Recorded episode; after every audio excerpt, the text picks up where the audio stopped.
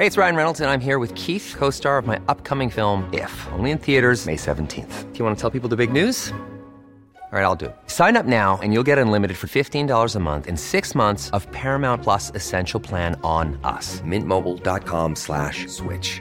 Upfront payment of $45 equivalent to $15 per month. Unlimited over 40 gigabytes per month. Face lower speeds. Videos at 480p. Active Mint customers by 531.24 get six months of Paramount Plus Essential Plan. Auto renews after six months. Offer ends May 31st, 2024. Separate Paramount Plus registration required. Terms and conditions apply if rated PG. ¿Qué tal? ¿Cómo le va? Buenas tardes. Estás a punto de escuchar Yo soy Javier Alatorre. las noticias con Javier Alatorre. La vamos a pasar muy bien. Comenzamos. Si tú sigues oyendo, yo sigo bebiendo, ya tú me conoces. Si tú sigues oyendo, yo sigo bebiendo, ya tú me conoces. Ok, a las 5 nos besamos y a las 7 te acosté.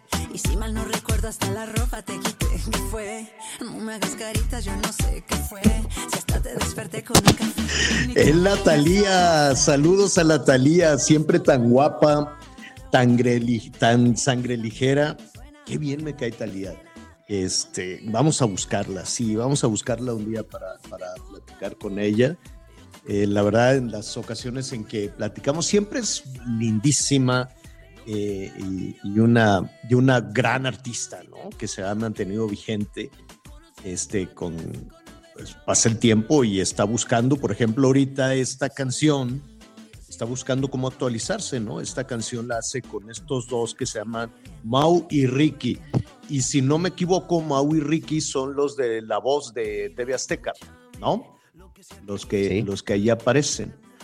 Bueno, pues ahí está. Para viernes caluroso, calurosísimo, pues está muy bien, ¿no? Así para despejarse, para no andar así, ¿cómo se llama? Tontado con el calorón. Hay alerta amarilla en la Ciudad de México porque, pues aquí, la verdad, no, no estamos acostumbrados a los 32, a los 32 grados. Entonces, sí, anda uno verdaderamente atontado con las temperaturas. Entonces, pues está bien este ritmito que no sé qué es, pero es un ritmito bueno que trae la Talía con el Mau y Ricky. Anita Lomelí, ¿cómo estás? Muy bien, Javier, bienvenido a abril. Ya empezamos este mes, hoy es el Día Mundial de la Educación. Así que pues empezamos con el pie derecho y con el pie izquierdo para no Sí. discriminar, por supuesto, este Y mes. Y, y, y- y decías que qué calorón. Nada más Ajá. déjame decirte que estaba en una dependencia del gobierno. Y yo Ajá. dije, oigan, es que, discúlpenme, somos aquí como 400 personas que estamos en un trámite. No hay aire acondicionado. Y No, dijeron, en la "Es Ciudad de México nadie tiene aire acondicionado, no, nadie. no, pero No en, en este edificio por protocolo de COVID no se po- no se prende el aire acondicionado y le digo, ay, no me digan. O sea, no, no, no, no, no, no. No me molestes. No me... No sí, me, me- oye, me- no, no, ma- oye, no me todos- molestes. No me Todos molestes. con el cubrebocas, así es, sudando la gota gorda y le digo, oiga, ¿Qué trámite que estás haciendo, Anita? ¿Qué pues trámite trae- fuiste? Trae aquí uno, uno de CFE. Ah, este, de la comisión.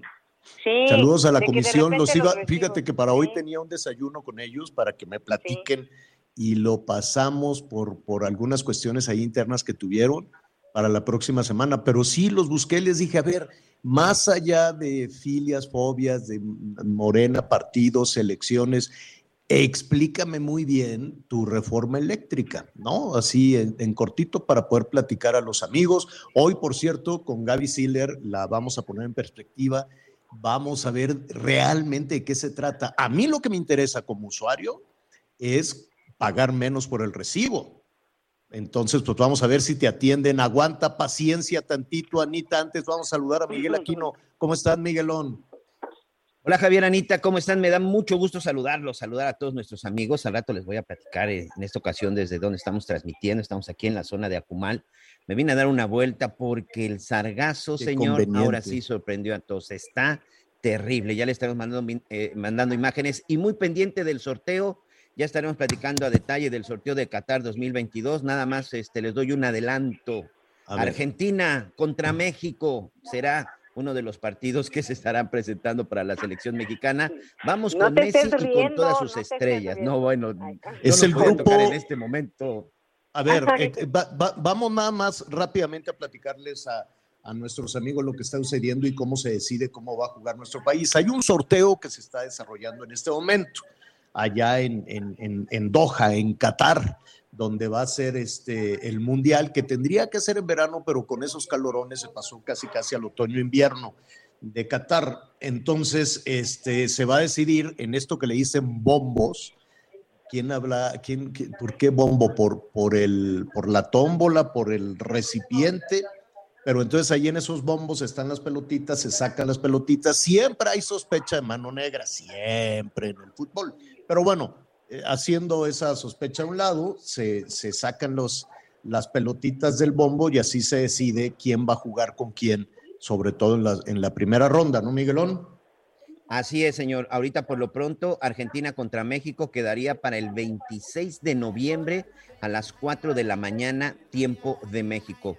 Eh, la selección mexicana queda en el grupo C, que es encabezado por Argentina. Nos faltan todavía dos rivales. México quedó como el- en la posición número 3, de acuerdo con este sorteo, como tú bien mencionas, en donde se encuentran pues, diferentes selecciones de las diferentes partes del mundo. Son ocho, ocho grupos 32 equipos los que estarán participando y por lo pronto, bueno, pues, insisto, digo, si ya en el Mundial Sábado pasado, 26 no a las 4. Entonces te puedes ir a cenar tiempo. el viernes 25, ¿no? Nada más no te pongas muy loco, no, no, no, para que puedas aguantar para. O te duermes muy temprano, meriendas, tu lechita y a dormir, para que te levantes a las 4 de la mañana del sábado a ver el, el partido de México contra Argentina. Ese va a ser el primero de la selección nacional. No, el primero, en este momento se está confirmando el, el primer, el primer rival de México contra quien debutará México será contra Polonia. Ese es el otro, el otro país que, que queda en el grupo C. Entonces tenemos Argentina, Polonia y México. Polonia que también, la verdad, tiene uno de los mejores delanteros, Lewandowski, es uno de los mejores delanteros en este momento Sí, a ya nivel sé. mundial. Entonces, pues nada más nos vamos a echar a Lewandowski en, con Polonia y después rematamos a Leo Messi con Argentina, señora. Así de Ay, oye, intensa, qué- así de intensa, bárbaro. ¿no? Pues está bien, de eso se trata, Sí, es el sí. mundial. Hay que ir con los en el mundial mejores. pasado ya nos recetamos a Alemania con ese golazo del Chucky Lozano. Que se cuiden los horror. argentinos, señor. Bueno, oigan, al ratito, al ratito vamos a platicar con Daniel Casarín que nos cuente, este comentarista de deportes de, de Azteca, que nos cuente un poquito de, de cómo se está recibiendo esto. Siempre me queda esta sensación de que en los eh, en las eh, eliminatorias rumbo al, al Mundial, pues México va sufriendo, sufriendo. Y después hay dos opciones, o se engaña, se, se engalla de, gallo, de engallarse, y empieza a jugar increíblemente bien la selección y nos empieza a llenar de emoción. Es este, son otras condiciones, desde luego, ¿no? No, no es lo mismo jugar contra campeones y jugar elegantemente con juego limpio que jugar a las patadas de las eliminatorias, ¿no? Yo, sí hay dos estilos de fútbol y creo que México de alguna manera se acomoda cuando está este, empoderado, se acomoda muy bien en el Mundial, no así en las eliminatorias, algo, algo muy raro, es una percepción que yo tengo.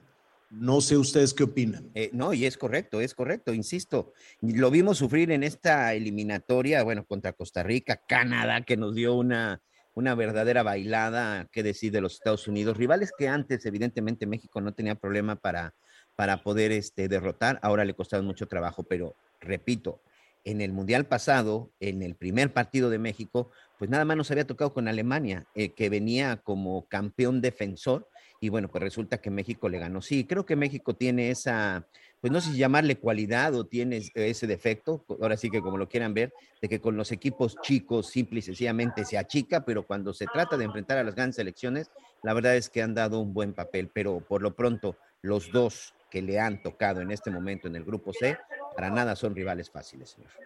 Oigan, bueno, pues eh, ya tienen la canción, eh, siempre, ¿tienen cua- cua- cada cuándo es el mundial? Cada, Cuatro años. cada cuatro años. Cada cuatro Entonces, para los organizadores que hace, construyen los estadios y todo eso, tienen además cuatro años para pedirle a alguien que haga la canción. y siempre me, me queda la impresión de que les dicen, "Y, ay, de la canción nos faltó, llámale a la Shakira, o qué- qué, al, al- al Ricky Martin. Y siempre hacen unas, unas cosas este, bastante feas de, de las canciones del Mundial. A mí nunca me han gustado, se me, se me figura que es así al, al fregazo nada más, ¿no? Así de, órale, rápido, nos faltó la Ay, canción. la de, la de Shakira fue buenísima, ¿no? Sí, sí, sí, sí, esa sí estuvo, sí Esa estuvo buena. Esa memorable. ¿Y la de Ricky Martin no te gustó? Pues sí, también, ¿sabes qué pasa? Los personajes son los que le ganan a la canción, porque la misma canción con De algún acuerdo. otro personaje, pues no, no, no jala. Esta es la del, del Mundial, ya la dieron a conocer también. A, a- a ver, vamos a escuchar, señor productor Leonel Sánchez.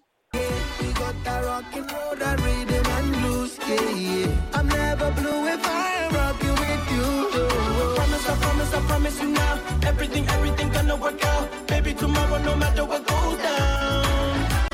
I promise, I promise, I promise you now. Gonna be, gonna be sticking around. Every tomorrow, no matter what goes down.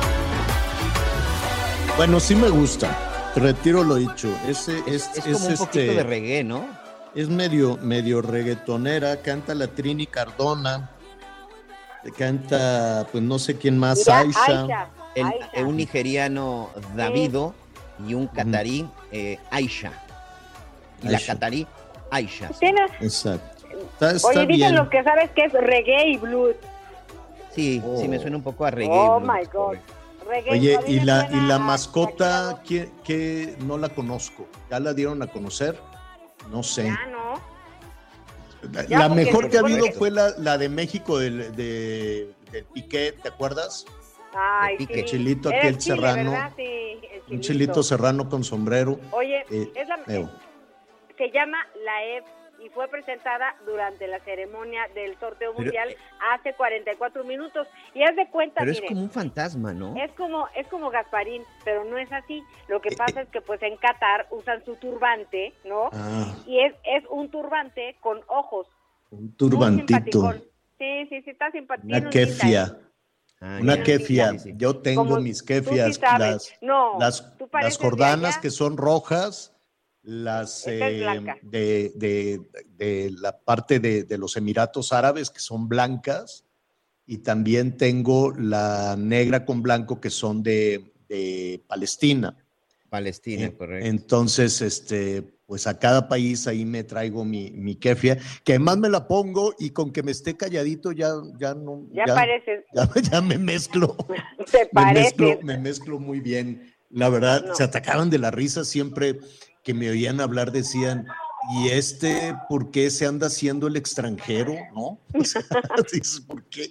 Porque nos habla en, en inglés y, y cosas así. Pero en fin, ahí está, eso está en, eh, en desarrollo en este momento. Vamos a ver Sí. cómo, cómo le va a la Oye, oye, selección, ¿no? Sí, mira, la verdad es que yo creo que siempre en los, en los mundiales, ya platicaremos con Daniel Casarín, siempre se dice que hay un, este, un grupo de la muerte, que es el grupo en donde están los equipos más, más difíciles. Ahorita, con lo que estoy viendo, creo que el grupo de México va a ser uno de esos grupos de la muerte. Insisto, Ay, no, Argentina, Miguel. México y Polonia son de los de las selecciones fuertes. Es en el grupo Pues es E, por ejemplo, está. España, Alemania y Japón. Japón que ha venido jugando también muy bien, pero Inglaterra se va a enfrentar a Irán y Estados Unidos, con todo respeto desde las últimas dos elecciones. Francia, Dinamarca y Túnez, este, Portugal contra Uruguay y Corea, Brasil contra Serbia y Suiza hasta el momento, Bélgica contra Marruecos y Croacia, y el anfitrión Qatar hasta ahorita va contra Senegal y contra Holanda. Entonces, viendo la forma en la que clasificaron, me parece que en este momento el grupo C y el grupo E podrían estar peleando como uno de los grupos más difíciles, ¿eh? el famoso grupo de la muerte. Creo que por ahí va a quedar. Vamos a esperar a ver quién es el último rival de México. Bueno, Bueno. pues ahí está, estaremos en un momentito, en un momentito más con, con- con este tema, el asunto de las altas temperaturas.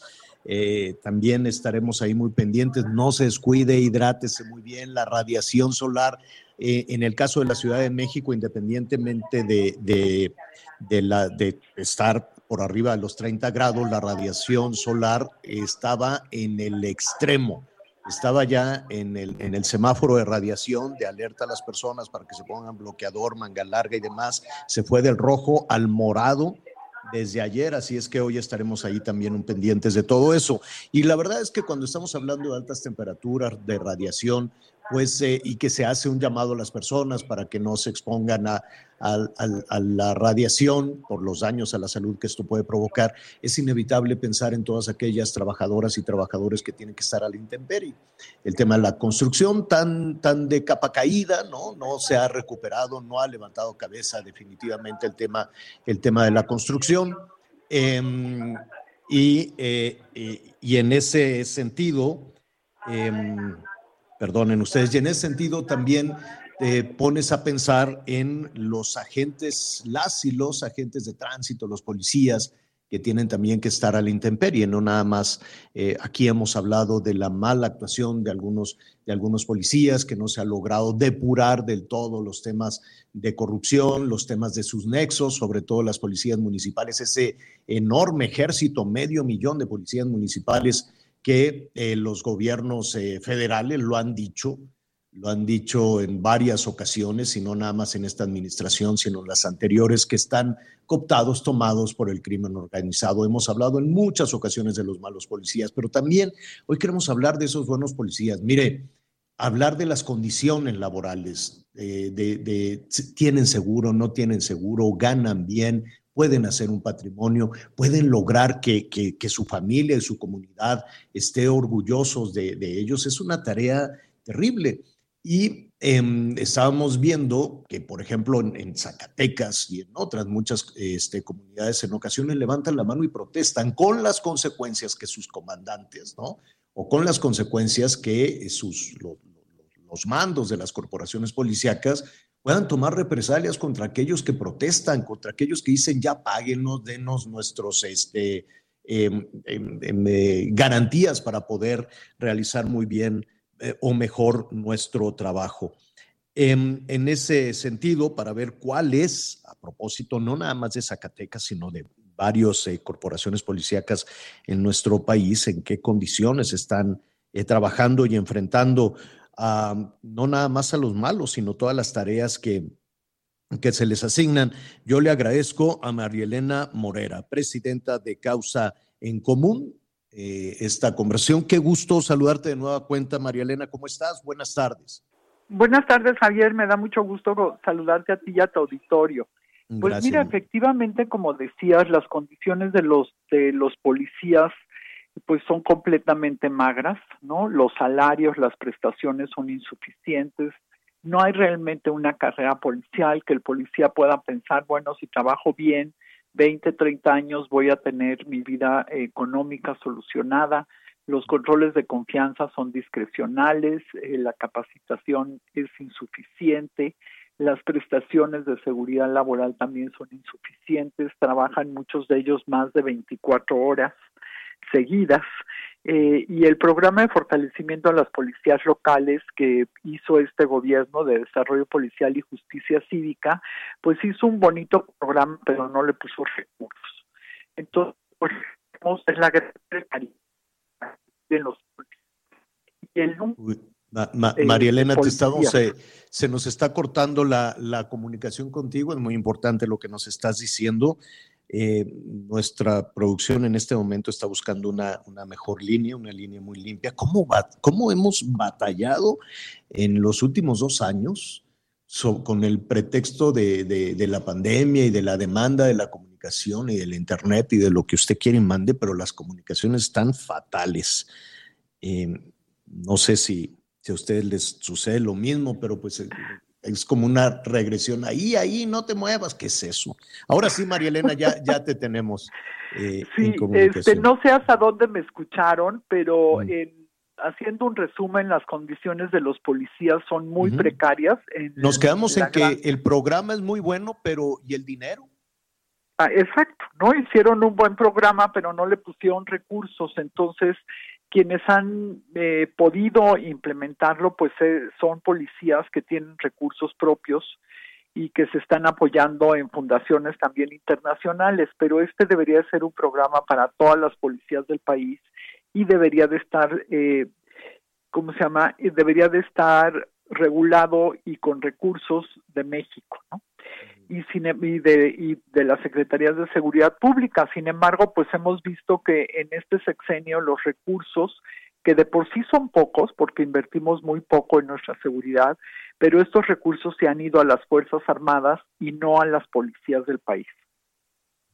Ahora, em, independientemente de, todo esto que hace falta, los programas de, de, de, de apoyo, de formación, de, ¿no? de, una, de integrar unos cuerpos policíacos confiables, en este ejercicio, en esta radiografía que ustedes han hecho, ¿cómo, cómo, cómo desarrolla su oficio un policía? ¿Cuánto gana un policía?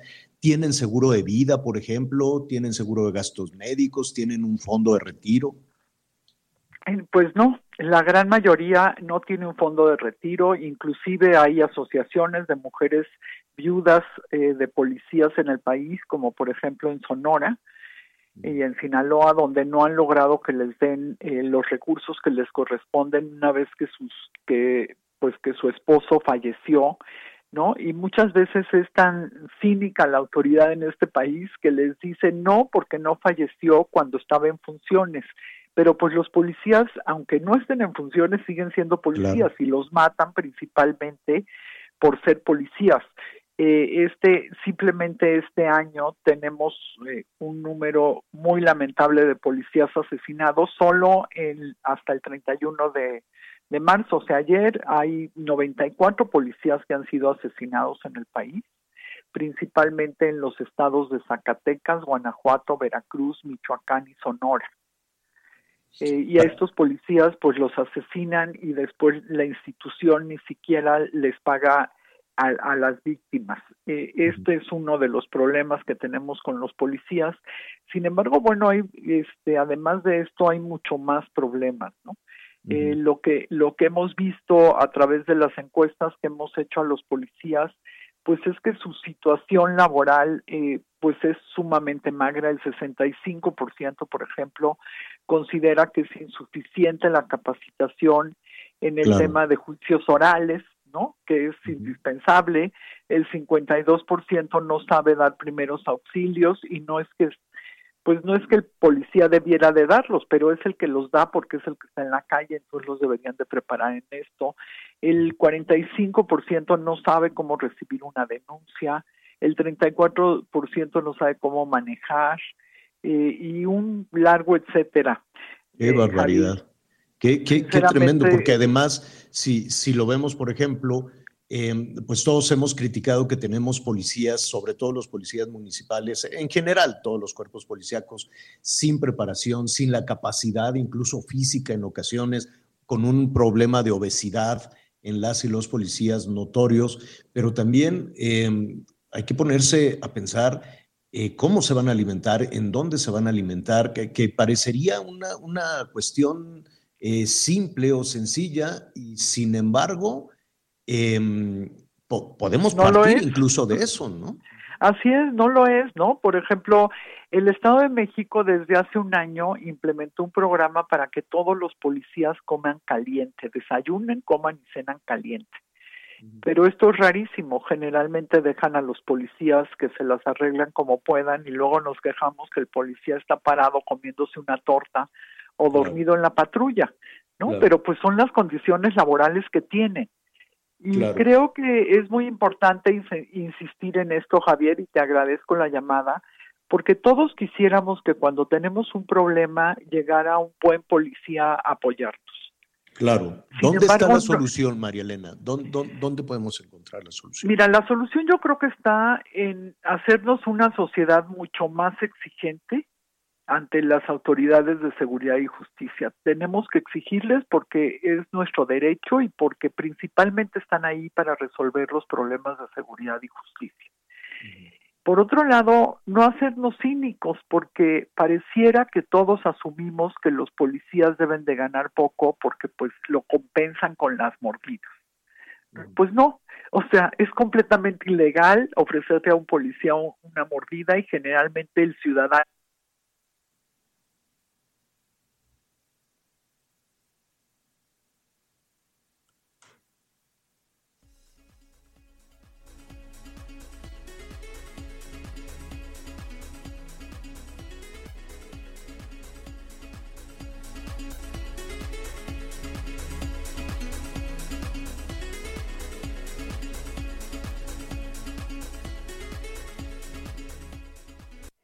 hagas caritas, yo no sé qué fue. Si hasta te desperté con un café.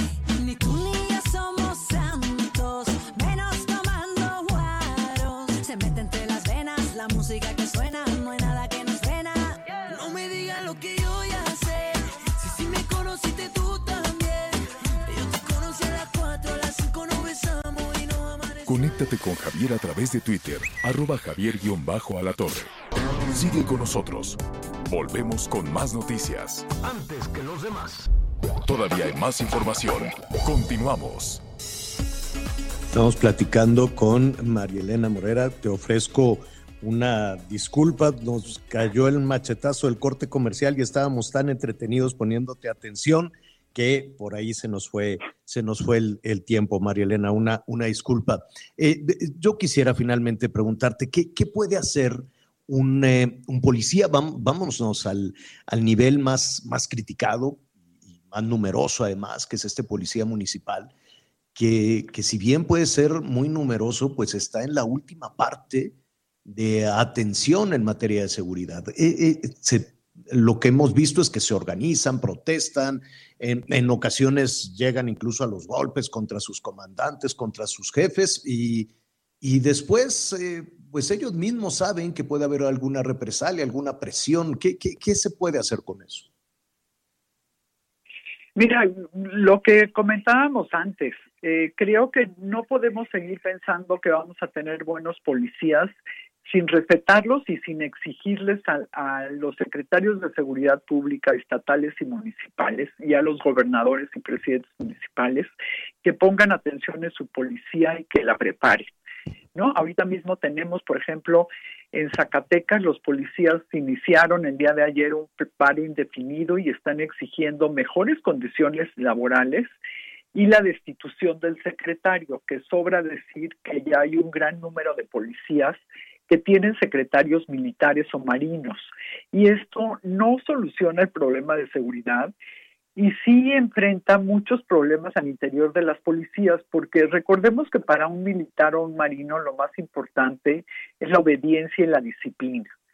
Para un policía lo más importante es que pueda decidir, que tenga la capacidad de decidir y que esté preparado para, para romper conflictos sociales y convertir problemas en soluciones.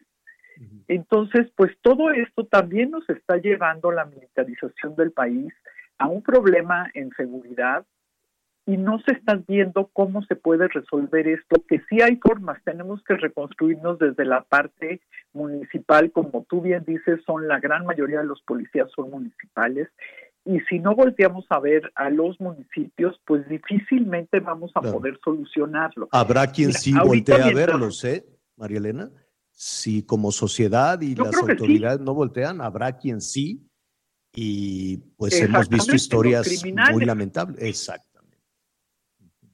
Exacto, ¿no? Pero mira, mientras se me cortó la llamada con ustedes, me entró un mensaje de un policía de Sonora diciéndome, y se los leo en el texto. Buen día, señora. Los elementos de Empalme, Sonora, se sienten hostigados por el mando superior, que es un marino, ya que están recibiendo solo malos tratos y hostigamiento laboral, además de que no les permiten hacer bien su trabajo. ¿no? Este, pues mira, me parece súper eh, triste la situación que viven los policías y muy grave que los ciudadanos no nos demos a la tarea de exigir que tengamos mejores policías y respetarlos, por supuesto, ¿no? Aún sabiendo que hay malos policías y hay criminales vestidos de policías, la gran mayoría de los policías entran con una buena intención, quieren prepararse y quieren servir a México. Claro, Omar García Harfush la semana pasada estuvo anunciando también ya un proyecto. Son tal vez pocos en principio, este, con una formación diferente, pero comienza ya a verse, a verse un cambio, ¿no? Por lo menos en la capital de la República. No, no se ha notado el cambio del todo, pero sí en la formación son, van a arrancar con 300 elementos, que es importante. Sí, por supuesto. Mira, lo que pasa es que Omar García Harfuch es un policía de carrera que conoce bien el tema, que tiene un gran olfato para ver dónde hay problemas y solucionarlos. Y ojalá tuviéramos muchos secretarios como él en el país. Pues vamos a hablarlo, vamos a invitarlo. ¿Qué te parece? Te convocamos de nueva cuenta, hacemos una mesa y empecemos a, a- a- sacar de abajo de- de la mesa, a sacar, por muy doloroso que sea, pues eh, toda esta situación que están viviendo los policías, desde cuestiones casi, casi cotidianas, como, como la alimentación, el equipo, las botas, el uniforme, todo este tipo de cosas, hasta algo que resulta fundamental. Todas las policías, todas las mujeres policías y los policías quieren que su familia y que su comunidad esté orgulloso de ellos. Eso me queda claro. ¿no? Así es, sin duda. O sea, todos los seres humanos queremos que nos reconozcan el trabajo que hacemos. Pues vamos, Pues si sí, no tienes inconveniente. Si hacen Sí, la mesa, con mucho gusto participo. perfecto. María Elena Morera, buen fin de semana. Hace un calorón, cuidado con la radiación. Te enviamos un abrazo y te agradecemos como siempre. Muchas gracias, Javier. Sí, ya oía, ya oía tu noticiero y de hecho eh, volví a entrar a mi casa a ponerme bloqueador porque voy a salir a hacer unas cosas. Sí, sí, sí, la radiación está terrible. Y, y mira, y ahí están los policías, ¿no? ¿Tú crees que les cuesta muy caro un bloqueador, eh? Fíjate, entre otras cosas. Pues yo y, en el, creo, y en el norte del país tienen problemas, este, no tienen los lentes eh, que les ayuden a protegerse, eh, a, a- a proteger sus córneas también ante la radiación. Son cosas que no se ven y que las sufren los policías en Mexicali, ¿no? en Hermosillo, en todos estos lados. y uniformes que son de nylon, que se les pegan al cuerpo de mala calidad. Este, sí, tenemos que tenemos que pensar que tenemos que invertir mucho más en, en los policías y por supuesto también más controles en los recursos y más controles a los policías. Gracias, Oye, María Elena. Buen fin de semana. Igualmente te mando un abrazo. Bye. Hasta luego. Oiga, con este calorón, pues Oye, ya viene el cambio de horario. Sí, Anita, dime. Es que con esto que estabas comentando con María Elena sobre los policías, me acuerdo de que hace un par de días, si no es que hace dos días atropellan a dos policías en Ecatepec y el Ajá. conductor huye. Y la Sí, verdad es que eran eso, mujeres los- policías, sí. Exactamente, los maltratamos, este, y, y no nos ponemos a pensar en toda esta reflexión que, que han Claro. que han estado comentando. Sí es muy importante que, digo, de perdida les dieran unos uniformes de algodón en esta temporada, ¿no? Pues les tiene que cambiar los uniformes todo el tiempo, o sea, no es lo mismo dar, darles el mismo uniforme para que estén, a ver, hace dos meses, dos meses, no más, estábamos con temperaturas bajo cero, ¿no? O de cero o de un grado y tienen el mismo uniforme. Y ahorita estamos a 32 y tienen el mismo uniforme y las mismas botas, ¿no? Y no tienen los lentes para la radiación, en fin, es, es, es difícil, es difícil y vaya desde aquí nuestro reconocimiento a las y los buenos policías que también, que también los hay. Eh, a ver, ¿ustedes están de acuerdo con el horario de verano? Si quieren, no quieren, ¿cómo la ven? Bueno, Pues en- no va a cambiar en todos lados. Sonora y Quintana Roo se quedan igual. Lo que te iba a decir. Acá pues nosotros seguimos igual. Eh, a, mí, eh, a mí no me va a cambiar el horario. Lo que sí, por ejemplo, en esta dinámica del horario de la Ciudad de México y todo, es ahí en donde de repente sí... Por ejemplo, yo empiezo el programa a las 12 del día, tiempo de Quintana Roo, y termino a las 2 de la tarde. Ahora, bueno, pues voy a empezar, sí, al horario que tienen todos, que es de 11, de 11 a 1. A mí, sinceramente, pero hace poquito arrancabas a la 1. Eh, en- hace poco arrancabas también más tarde. En, en ocasiones tenemos cuatro, cuatro usos, este, cuatro usos Horarios. horarios. Hay toda una discusión si se va a cambiar el, el horario. No toda una discusión, pues también ya esta decisión, los diputados creo están esperando que les den línea desde Palacio Nacional para ver si hay modificaciones o no al horario de verano. Ya sabe usted que los legisladores pues no, no se mandan solos. Entonces, em, En ese sentido, entonces pensaríamos que se acaba el horario de verano, ¿no? pues vamos a ver qué es lo que, en- qué es lo que en deciden. Pero es lo que han dicho. si no no se modifica, este domingo, em, a ver, más bien el sábado, este, mañana en la noche, ¿no? Sí. Llegas Sí. de, de- de- la fiesta, lo que tú quieras. sea, sí. y echas para atrás el, eh, ¿cómo se llama? el, reloj. Sí, El sí, reloj. ajá. ¿no? Le quitas una hora. Así es. A partir ¿no? del domingo les va a amanecer más temprano. Literal, O sea, donde viene el cambio. les La va a pregunta, Ah, no, amanecer. Perdón, ¿lo la- adelantas lo adelantas, lo adelantas. Lo adelantas. Diciéndole, lo echas para atrás. No, le quitas una hora, lo adelantas. Si te estás durmiendo a las 11 de la noche, pues ya casi nadie tiene así un reloj que lo tengas que cambiar. Casi todo es digital, casi todo se cambia en automático.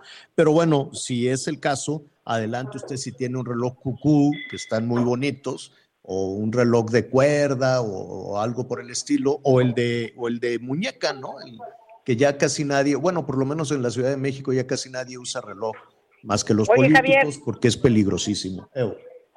Pero, ¿de qué sirve el horario de verano? Porque digo, si lo quieren cambiar es porque no sirven, ¿no? O- o- o- digo, Es quiero para- entender. ¿no? O Es sea, que, ¿cómo mira, qué? es un poco para ahorrar como, como lo adelantas, ¿no? Adelantas el reloj y amanece, ahora amanece más temprano. A las 6 de la mañana ya es un solazo, a las 7 pues ya está haciendo calor. Entonces eh, hay que aprovechar la luz del sol y con eso se supone que hay un ahorro de energía.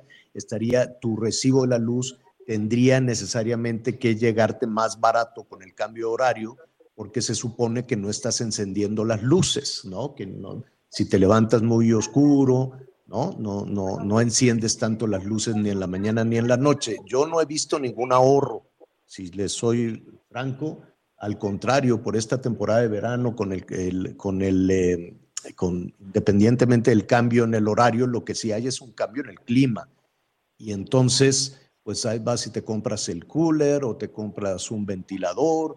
Hay quien pone esta cosa que se llama mini split, ¿no? Ya pones algo más, más fresquecito. En el norte ni se diga, pues la gente está muy acostumbrada a tener las habitaciones refrigeradas, si se puede refrigerar la casa bien, si no, hay algunas habitaciones.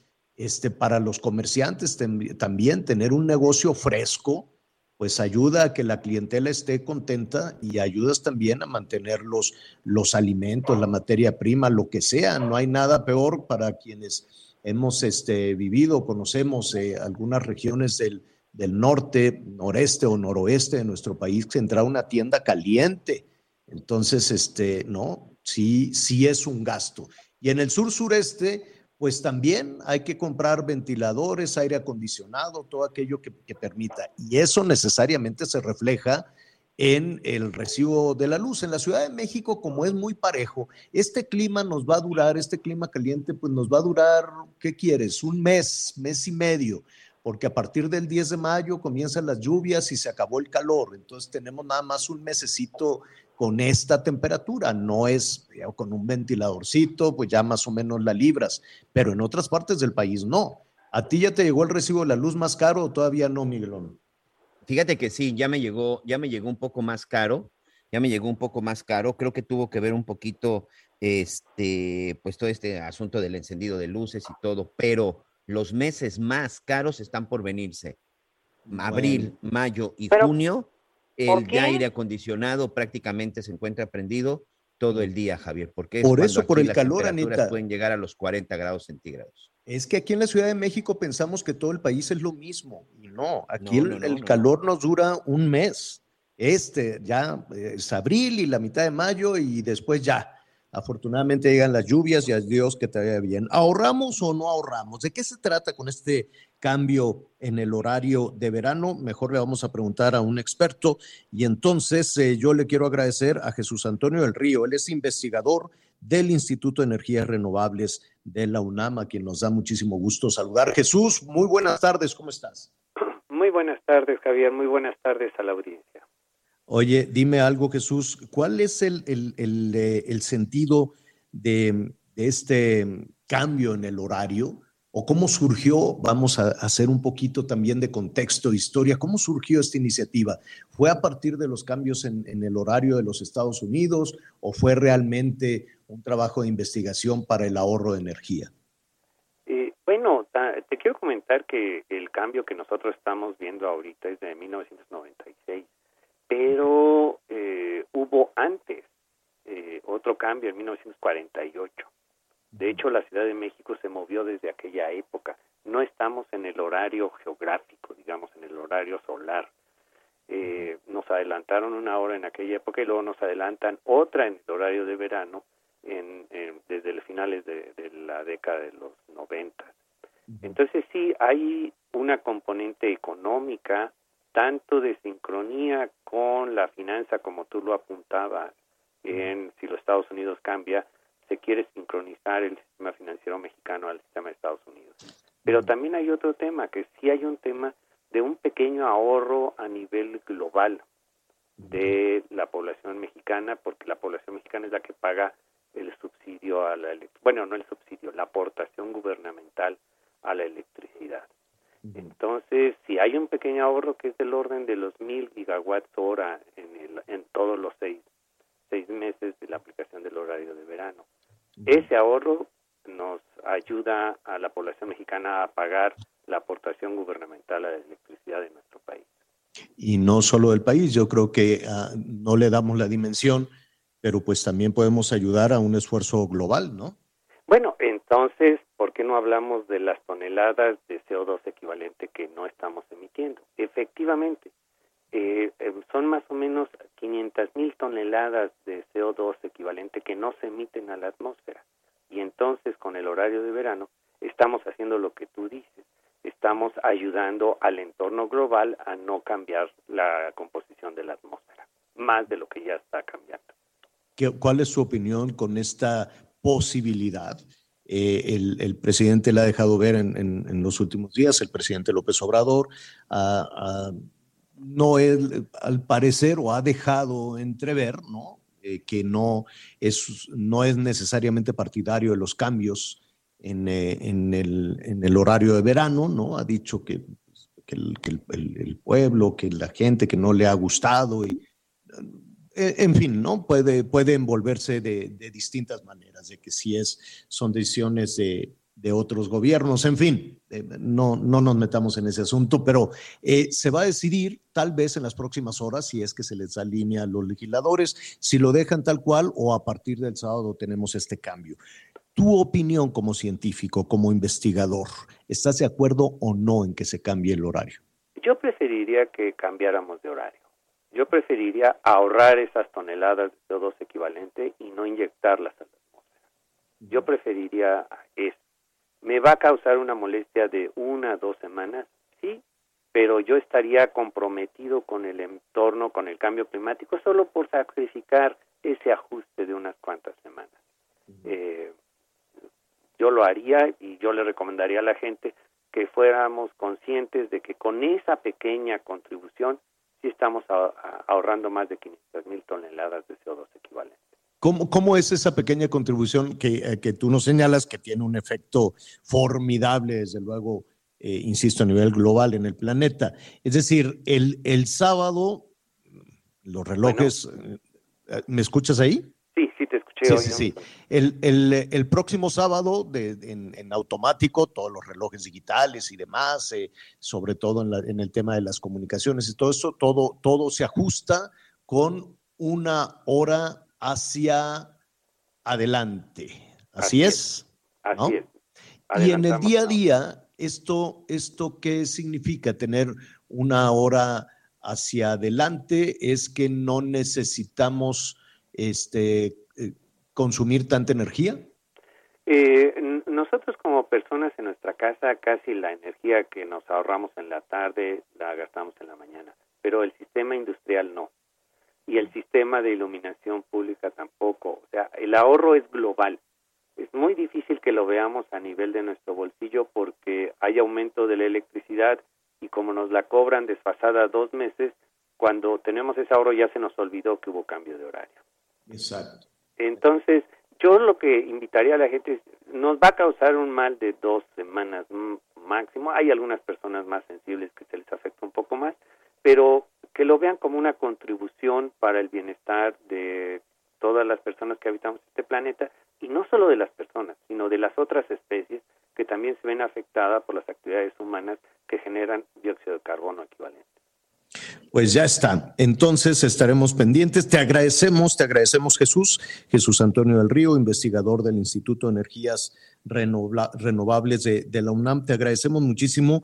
Em, yo quisiera eh, invitarte, si, tu agenda lo permite, para que logremos poner en perspectiva, a propósito de energías, este tema em, tan manoseado electoral y políticamente de la reforma energética, en particular la reforma eléctrica. ¿Qué te parece si te convocamos y, tratamos de ver más allá de filias, de fobias, de partidos políticos, de elecciones, de PRI, PAN, Morena, lo que sea, qué se está poniendo sobre la mesa y qué significaría para el país este fortalecimiento de la Comisión Federal de Electricidad y eh, la gran discusión de si cambiamos el, el ritmo de la generación de energía hacia las energías renovables o utilizamos esa gran cantidad de combustible fósil que, que se está generando en México. En principio, tú te robo un minutito más. ¿Cuál sería tu opinión en ese sentido?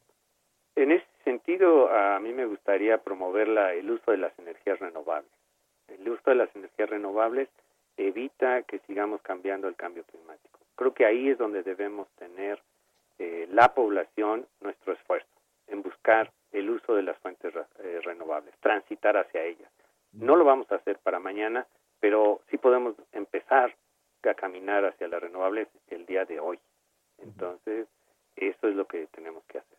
Sí, definitivamente. Y tal vez en esa ruta no tendría que ir en detrimento de la comisión, ¿no? Eh, sí, la, la comisión eh, pues, puede hacer su trabajo de distribución de energía en una forma eh, muy adecuada, muy eficiente y propiciando precisamente que la energía llegue a las personas que no la han tenido hoy en día. eh, ahí podemos enfocarlo, pero también nos, todo, todas las otras personas que habitamos esta, esta, este país podemos empezar a contribuir ya. Lo único que necesitamos es que se definan bien las reglas y eh, que se nos permita hacerlo. Y que se blinde, ¿no? Algo muy difícil en nuestro país, que se blinde políticamente cualquier decisión de energía. Pues eh, yo creo que debemos eh, llegar a tener decisiones de muy largo plazo. Y creo que en el muy largo plazo todo mundo está eh, con, consciente de que debemos transitar hacia las renovables. Si fijamos esas metas, yo creo que podemos definir acciones hoy para lograr estas metas en el futuro. Y empiezan por el uso de las renovables. Así es, definitivamente. Jesús Antonio del Río, investigador del Instituto de Energías Renovables de la UNAM. Muchísimas gracias y buen fin de semana. Gracias a ti y saludos al público. Hasta luego. Imagínense con esta radiación que tenemos, con este calorón que está viviendo en algunas zonas, en algunas zonas del país. Ya le decíamos que pues, se puede llegar a los 45 en varios estados. Pues eso sería, eh, en lugar de un trastorno, una bendición en la generación de, de energía. Entonces, eh, imagínense toda la energía solar que se puede, que, que, se hicieran estas granjas enormes como existen en varias partes del mundo, eh, se ponen estos paneles solares, ¿no? En como la que van a hacer en Sonora. Exactamente, exactamente. Entonces, aprovechar esta temporada y decir, oye, qué bueno que hace calor, qué bueno que está esta enorme eh, radiación eh, y no nada más en Sonora, imagínate Campeche. Los estados que hoy están entre cercanos a los 45, no Yo todos entiendo. los estados, pero eh, varias localidades, tienes Campeche, Chiapas, Guerrero, Michoacán, Morelos, Oaxaca, Tabasco, Veracruz, Yucatán, ¿no? No, no todos los estados, pero sí pequeñas localidades. Imagínate decir, oye, tenemos una temporada con la bendición del sol encima, en lugar de verlo como algo negativo, la radiación, el calorón, los golpes de calor, todo lo que sufrimos, es decir, vamos poniendo estas granjas de energía solar, captamos toda la energía del sol, generamos eh, la energía eléctrica que vamos a consumir y, estamos además eh, apoyando el cambio climático, ¿no? Es decir, si, si, si ya nos llegó la bendición del solazo, pues usémoslo. Igual al rato vamos a estar batallando con la temporada de lluvias que se desbordó, que se deslavó, que tal comunidad. Tenemos un sitio privilegiado en la naturaleza donde el sol nos ama, el sol nos dice, mira, ahí te voy a dar un golpazo de, de calor, aprovechalo bien. Ah, pues no, allá andamos de la greña, que quítate tú, que las elecciones, que tal parte. Porque es más fácil, es mucho más fácil eh, hablar de procesos electorales y estar en los concursos que, gener que aprovechar los recursos naturales. Es más fácil Javier, andar en campaña y allí en los caminos. ¿Qué pasó, Anita? Ya ahí viene la guillotina, pero qué necesidad de hablar de estos temas que ya tenemos claro que tenemos que capitalizar la luz del sol y por eso es el cambio de horario, ¿qué necesidad de regresarnos a estos cuando hay otros aspectos tan importantes que requieren Claro. discusión? Oh. Claro. Vamos a hacer una pausa. Este, se me antojó una nieve de ahí del Paseo Montejo de Mérida, que también están con calorón. Una, un- una nieve. Pues que sean Híjole. tres. Y ahorita, eh, o, un ¿no? raspa- o un raspado allá de Sinaloa. Vamos a hacer una pausa y volvemos. No me digas lo que yo ya sé. Si sí me conociste tú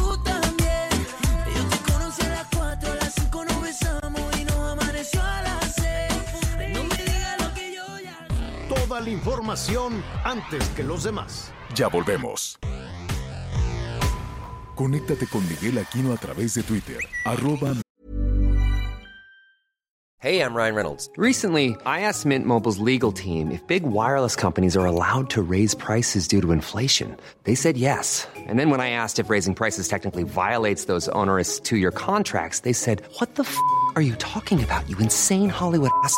F- So to recap, we're cutting the price of Mint Unlimited from $30 a month to just $15 a month. Give it a try at mintmobile.com slash switch. $45 upfront for three months plus taxes and fees. Promo rate for new customers for limited time. Unlimited more than 40 gigabytes per month. Slows. Full terms at mintmobile.com. Miguel Aquino. Todavía hay más información. Continuamos. Las noticias en resumen. El Estado de Nuevo León emitió la primera acta de nacimiento con género no binario en la entidad. Tras una batalla legal, Eddie Galván Villarreal obtuvo este documento, así como una nueva credencial de elector. Marzo cerró como el mes con el mayor número de homicidios en lo que va del año. De acuerdo con el informe de seguridad de la Secretaría de Seguridad y Protección Ciudadana, se registraron 2.241 homicidios dolosos en este mes. Dicha cifra representa 72.3 asesinatos al día en promedio. La Fuerza Amplia de Transportistas anunció que el próximo 7 de abril se manifestarán en varios puntos de la Ciudad de México para exigir que aumente tres pesos la tarifa del transporte. Argentina, Polonia y Arabia Saudita serán los tres rivales de México en el Mundial de Qatar 2022. Se estrenan el 26 de noviembre contra Polonia. Y hoy el dólar se compra en 19 pesos con 70 centavos y se vende en 20 pesos con 13 centavos. Vamos rápidamente. ¿Qué le parece si juntos hacemos un recorrido por el interior de la República?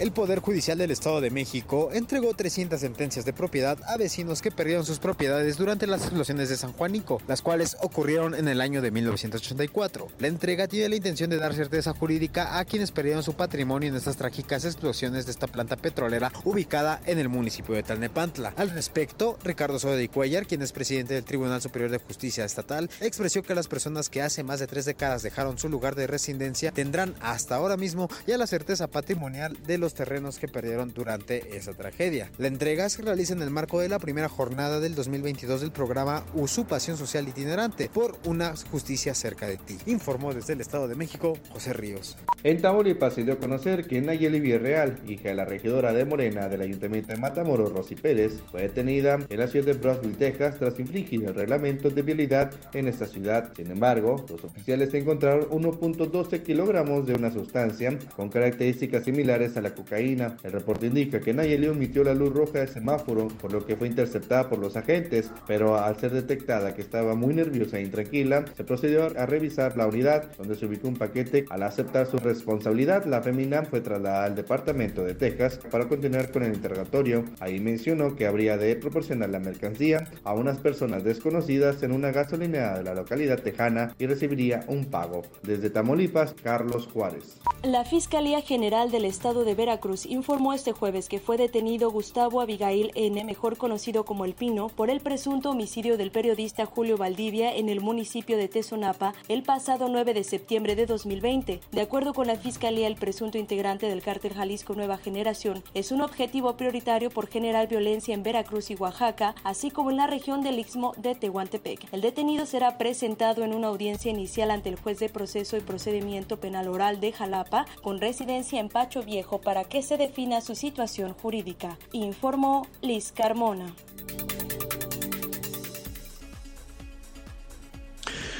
Bueno, muy bien. Bien, muchísimas, eh, muchísimas gracias por sus comentarios, sus llamados telefónicos, muchas sugerencias para la nieve, los raspados al ratito.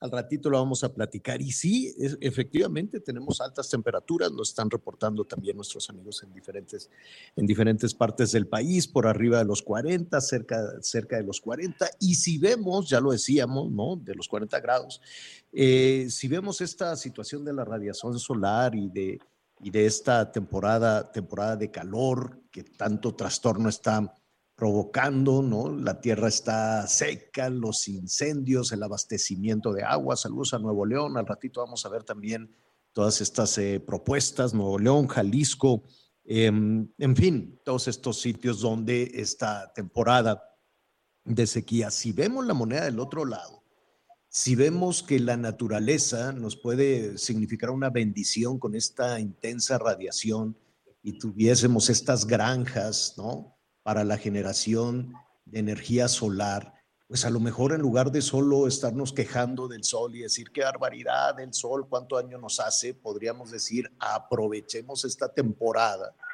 de, intensa radiación para la generación de energía. Sin embargo, todo este tema, la energía eh, por- a, a partir, a, través del, de, a partir del viento, la energía eólica, que, que si son muy feos, como les decía el presidente, esos ventiladores, no, no, no son unos ventiladores, es una posibilidad de aprovechar el sitio estratégico en el que se encuentra en el mundo nuestro país, pero nos gusta, no nos gusta, hay, hay un tema de ver todo electoralmente y políticamente. Y entonces la discusión se queda entre los partidos políticos, se polariza, los que sí te quieren, los que no te quieren, y en medio está un tema fundamental, la generación de energía.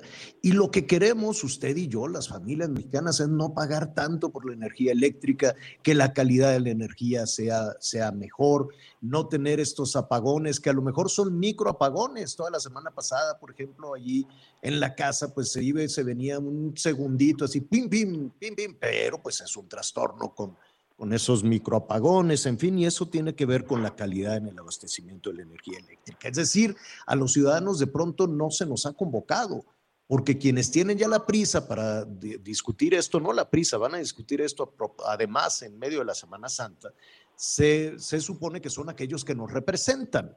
Diputadas, los diputados que tienen, están esperando que les den línea, la línea deberían de preguntarla a nosotros, los ciudadanos, pero no, no es así. ¿En dónde estamos parados con este tema de la energía eléctrica? Eh, ¿Qué ventaja podemos, podemos tener los ciudadanos independientemente de si vino John Kerry, de si vinieron los empresarios? Que sí, efectivamente, sí están preocupados. Aquí platicamos, ¿no? Con representantes del American Chamber y decía, bueno, estamos preocupados desde luego por las inversiones y qué puede suceder con eso. Y los enviados del presidente Biden van y vienen, ¿no? Ayer se reunieron allí en Palacio Nacional. Hay contradicciones en ese sentido porque el, eh, el mismo enviado de- del, eh, del presidente eh, eh, Biden, John Kerry, dijo, pues vamos a tener ahí un grupo de, de participación, de, de observación, ¿no?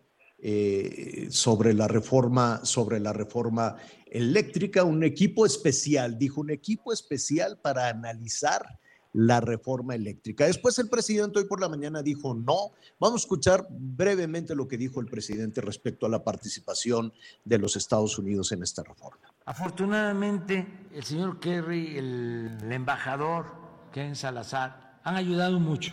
Y también empresarios que están dispuestos a que se lleguen a acuerdos, a regularizar su situación. Hay terminales que tienen permiso, pero que se clausuraron porque se comprobó que se utilizaban para meter combustible de contrabando y vendían guachicol y empresas famosas. Entonces, así no. Pues ya les dijo delincuentes, les dijo ladrones de combustible que comercializan el combustible robado, pero además el presidente insistió en que no se le va a cambiar una coma al proyecto. Se queda como está porque incluye lo que ellos tienen como preocupación, lo de la transición energética. Bueno, no se le cambiará nada, se queda como está. ¿Qué es lo que se queda como está? ¿Qué ganamos usted y yo con todo esto?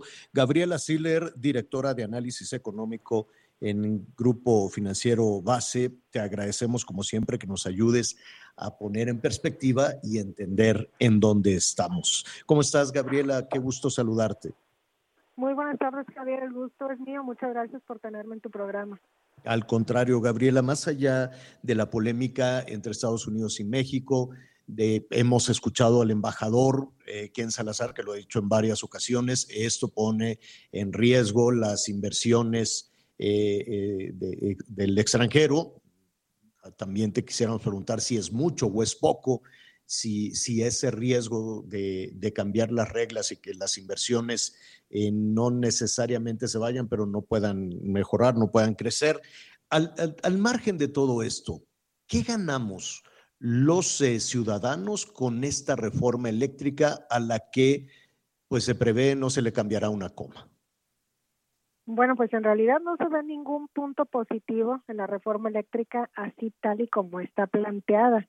Inclusive los ciudadanos, pues se espera que terminemos pagando más por la electricidad y en el caso de las empresas, pues hay algunas grandes que han invertido y que ahorita se autoabastecen y que ya no podrían hacerlo. Esto tendrían que ir directamente con la Comisión Federal de Electricidad y eso les generaría mayores costos, lo cual pues obviamente afectaría también su capacidad de inversión y capacidad también de contratar mayor personal y esto terminaría afectando el crecimiento económico.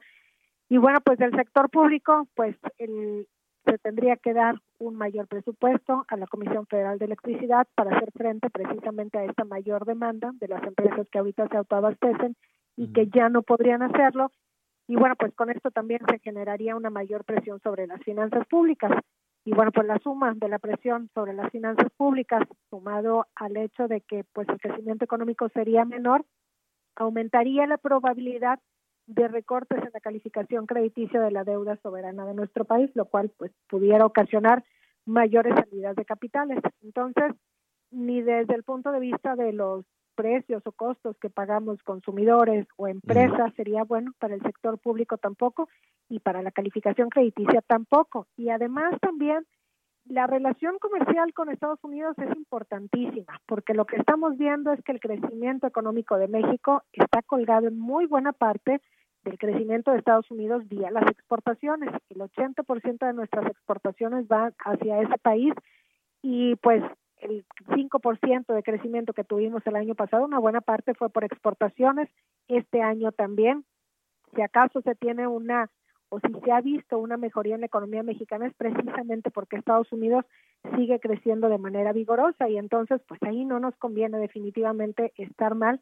Si Estados Unidos tiene inversiones en materia energética en México, pues no se vale tampoco cambiar las reglas del juego y obviamente esto genera pues incertidumbre respecto a la relación comercial, respecto a la calificación crediticia y respecto a qué va a pasar en el futuro con el crecimiento económico de México. Este es, eh, no, no, no vemos en, en tu análisis, que además hay que, hay que decir que Gabriela Sigre es además eh, investigadora y profesora del TEC de Monterrey, se me había pasado decirlo. Em, no, no vemos absolutamente nada positivo en el, en el análisis que, que, nos das, Gabriela. Sin embargo, alguna motivación eh, tiene que haber para que se defienda y se proponga que no se le cambie una sola coma. ¿Dónde estaría el beneficio? ¿Para quién habría un beneficio? Y, y en ese sentido, ayúdanos a entender cuál sería la ganancia.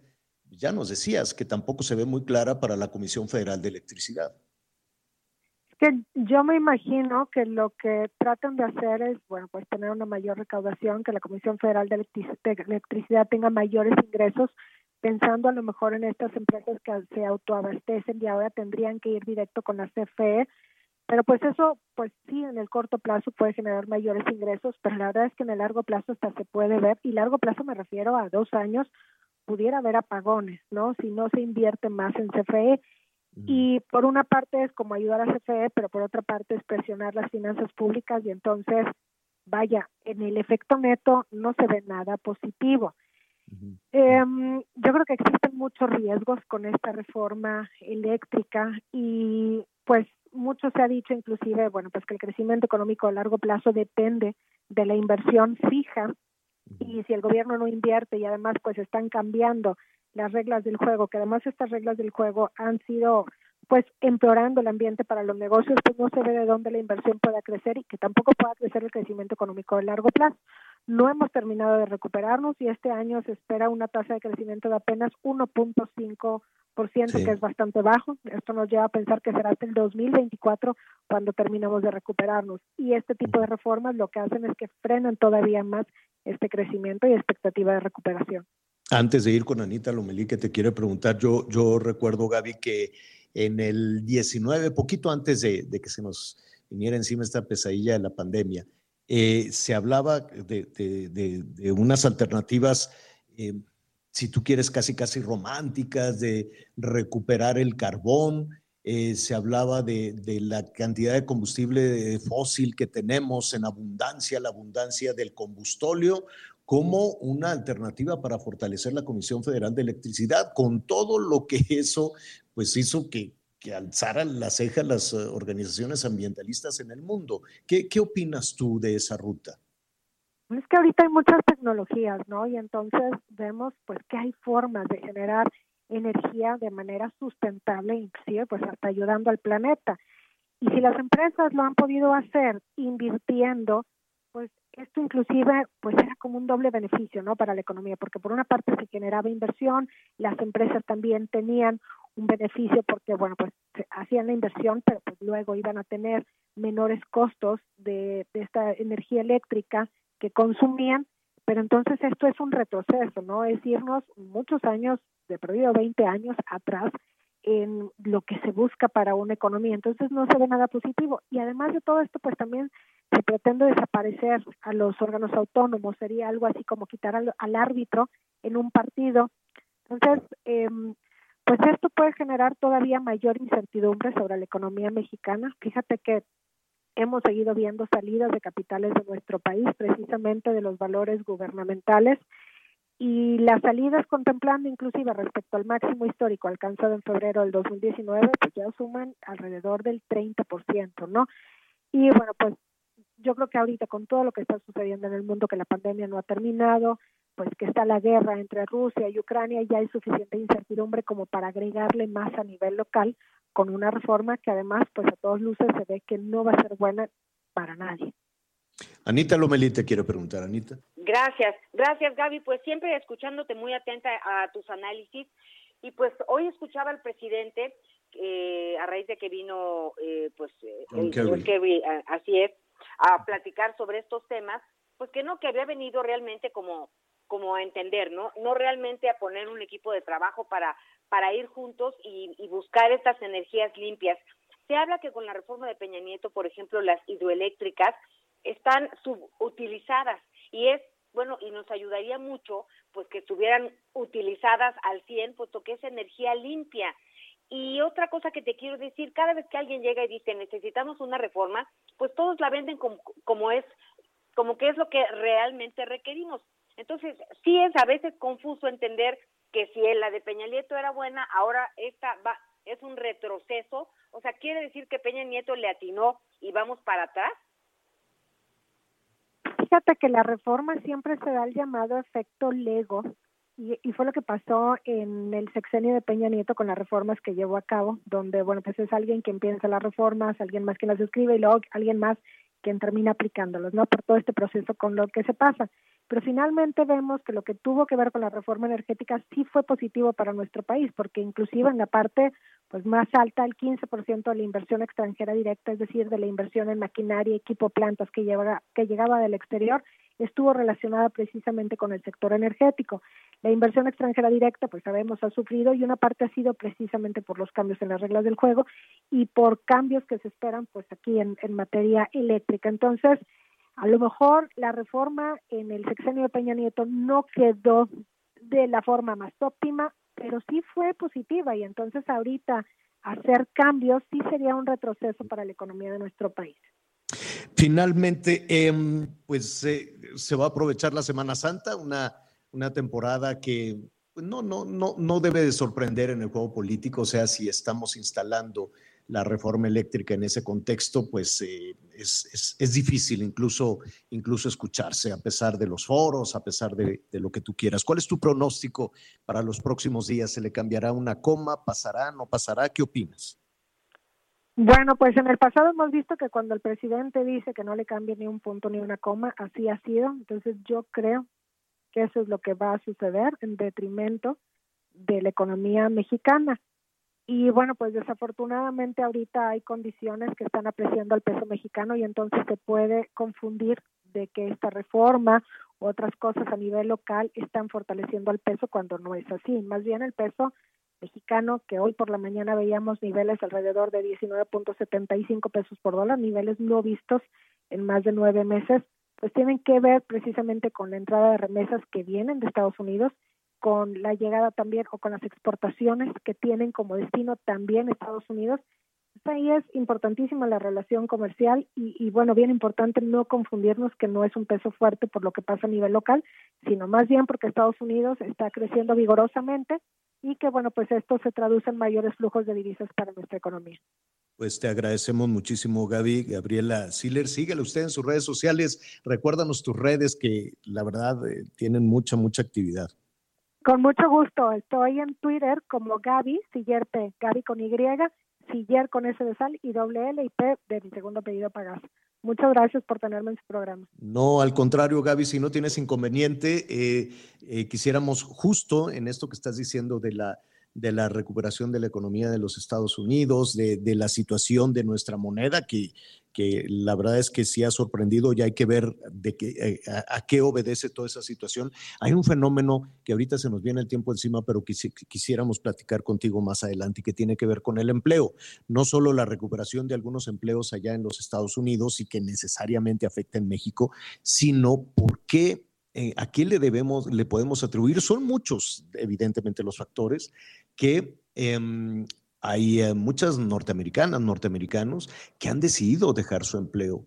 Estaba revisando por ahí en algunas publicaciones eh, eh, financieras de, los Estados Unidos, hablaban de casi cuatro millones y medio, cuatro millones cuatrocientos mil este, trabajadoras y trabajadores que dejaron el empleo. No, no, no es que los despidieran, no es que los corrieran, sino que hay en este momento un exceso de, de oferta. Y si no tienes inconveniente, platicamos después si esto es efecto de la pandemia, son variables económicas. ¿Qué, qué, qué pasa cuando una persona en ese número tan importante decide renunciar y tomar otro rumbo, no? Sí, claro que sí, con mucho gusto, Javier. Y sí, son alrededor de 5 millones de vacantes laborales adicionales al número de desempleados. Es decir, hay más vacantes que número uh -huh. de desempleados. Entonces esto pare, podría parecer contradictorio, ¿no? Para Exacto. cualquier mercado laboral. Y, y complejo, además de, de entender. Así, Así, es que te agradeceríamos si lo platicamos la próxima semana. Gracias, Gaby. Buen Con fin mucho de gusto. semana. Gracias a ustedes. Hasta pronto. Sí, qué, qué curioso, ¿no? En, son casi 5 millones de vacantes. Pues aquí la, la gente busca el, el, el autoempleo, ¿no? se han, han, han, tratado pues algunos de, de, de manera, no, no, le quisiera yo decir irregular, pero buscan otras oportunidades, eh, tratando de ser microempresarios, en fin, entendiendo la dinámica económica en lugar de un empleo, de un empleo formal, que no los hay. Esa es la gran diferencia, por ejemplo, con los Estados Unidos. Aquí hay un nivel de desempleo y la, la pobreza laboral sigue creciendo, la gente sigue ganando menos menos eh, dinero. Eh, caso contrario, en los Estados Unidos la gente está dejando ese empleo, está renunciando, está encontrando otras formas de, de, de manutención, ¿no? Eh, es, es, un y, asunto y, complejo, sí. Y aunado a que la vida cada vez es más cara, Javier. Es Así increíble es. esta, eh, pues esta prueba aritmética, como le quieran ver, de que la vida se, se, está incrementando, la gasolina está carísima, la luz está carísima, la canasta básica se ha incrementado y cómo nos explicamos que los sueldos están disminuyendo. Por supuesto que vamos, nunca vamos a fomentar la ilegalidad, pero de repente volteas y entiendes por qué la gente está dejando sus puestos de trabajo por cuatro o cinco mil seis mil pesos que no les alcanza, por supuesto, ni para la renta y que de repente, pues en este llamado autoempleo, que no necesariamente tiene que ser con la informalidad, sino gente que pone un negocio en su casa y que por el simple hecho de comprar el suministro, bueno, pues ya está pagando un impuesto, o los que están comprando y vendiendo ahora, pues a través de redes o a través de Internet. Creo que esa es la medida en la que está, la que está tomando el mexicano, que de alguna manera tiene que buscar y sacar el sustento. Los salarios, señor, en la mayoría de los casos hoy están por los suelos y no están alcanzando para cubrir, ya déjate el ahorrar o estrenar, no están alcanzando para cubrir las necesidades básicas. Y si no, que nuestros amigos nos digan, hace tres años o dos años antes de la pandemia, vamos a relacionar todo esto con la pandemia, ¿cuánto les costaba eh, llevar la canasta básica a su casa? Y hoy, ¿cuánto les cuesta llevar la canasta básica hasta el hogar para que por lo menos, bueno, tengan lo indispensable? Claro, y además, eh, y lo platicaba con, con Miguel Aquino muy temprano en la mañana, ¿no? Se te descompone el refrigerador, a ver, arréglalo. A ver, compra, compra, compra un refrigerador nuevo. Simplemente los precios, la diferencia. Y pueden decir que los chips, que la pandemia, que porque los coreanos, que porque lo, lo que tú quieras y mandes. La, eh, el, el tener los, la, la- la tecnología básica de un hogar, bueno, se fue a las nubes. Vamos a platicar de, de esto y otros temas. Hacemos una pausa. Oye, está papita Qatar, ¿eh?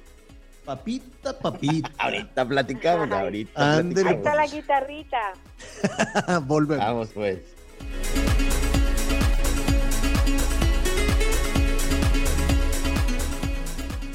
Conéctate con Ana María a través de Twitter, arroba Anita Lomelí. Sigue con nosotros.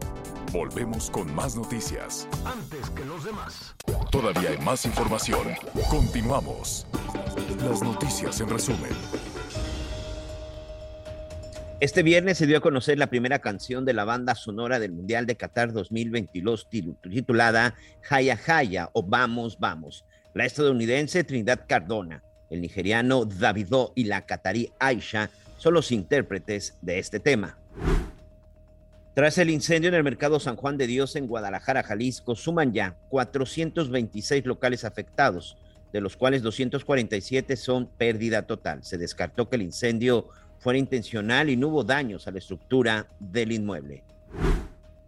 El sistema de transporte colectivo Metro en la Ciudad de México informó que una pasajera dio a luz en las instalaciones de la estación taxqueña de la línea 2. La mujer de 19 años y su bebé fueron trasladadas a un hospital para ser atendidas.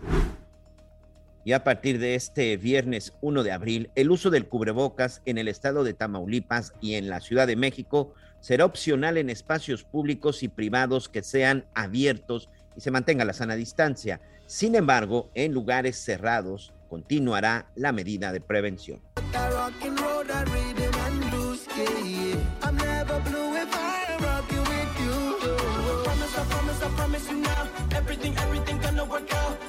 Pues bueno, la vamos a oír hasta el cansancio, así es que vamos acostumbrándonos un poquito.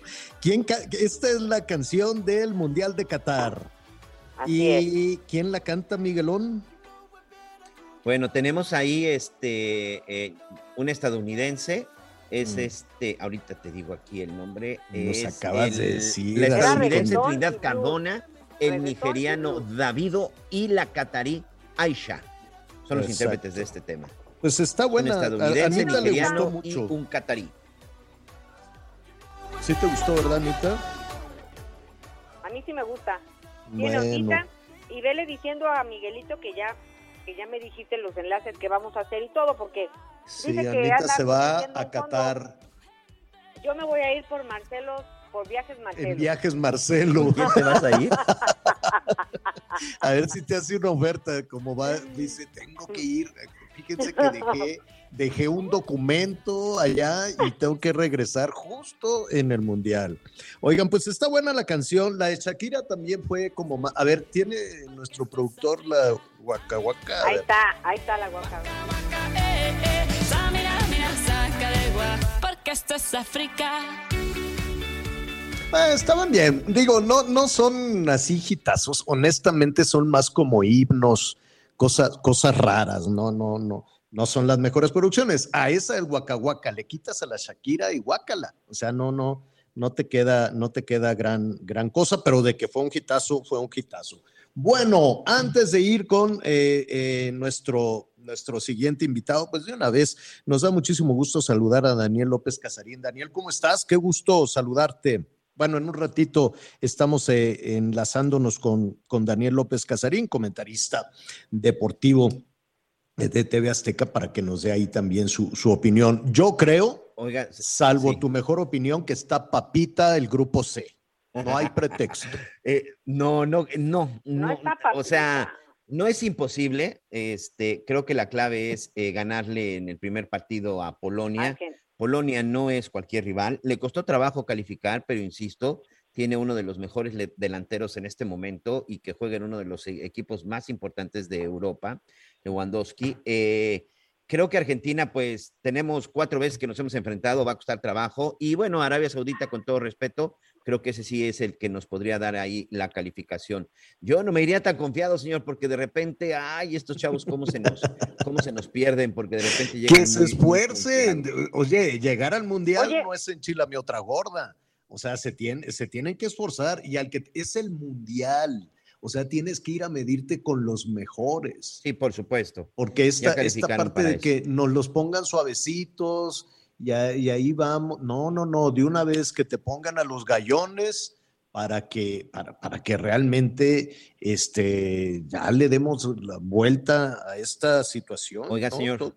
Eh, antes, de, antes de entrar con, este, con nuestro especialista en deportes, la Profeco en este momento acaba de emitir un comunicado relacionado con los paquetes para ir a- al Mundial precisamente. Ayer platicábamos con Eduardo Paniagua, el representante de la Asociación de Agencias de Viajes, y ya nos hablaba del fraude. Pero ahora sí ya le están poniendo nombre y apellido algunas de las agencias que han sido reportadas. Primero que nada, como agencias no autorizadas para la venta de boletos e incluso, bueno, pues que no tienen todavía ni siquiera contacto con la FIFA. ¿Cómo operan?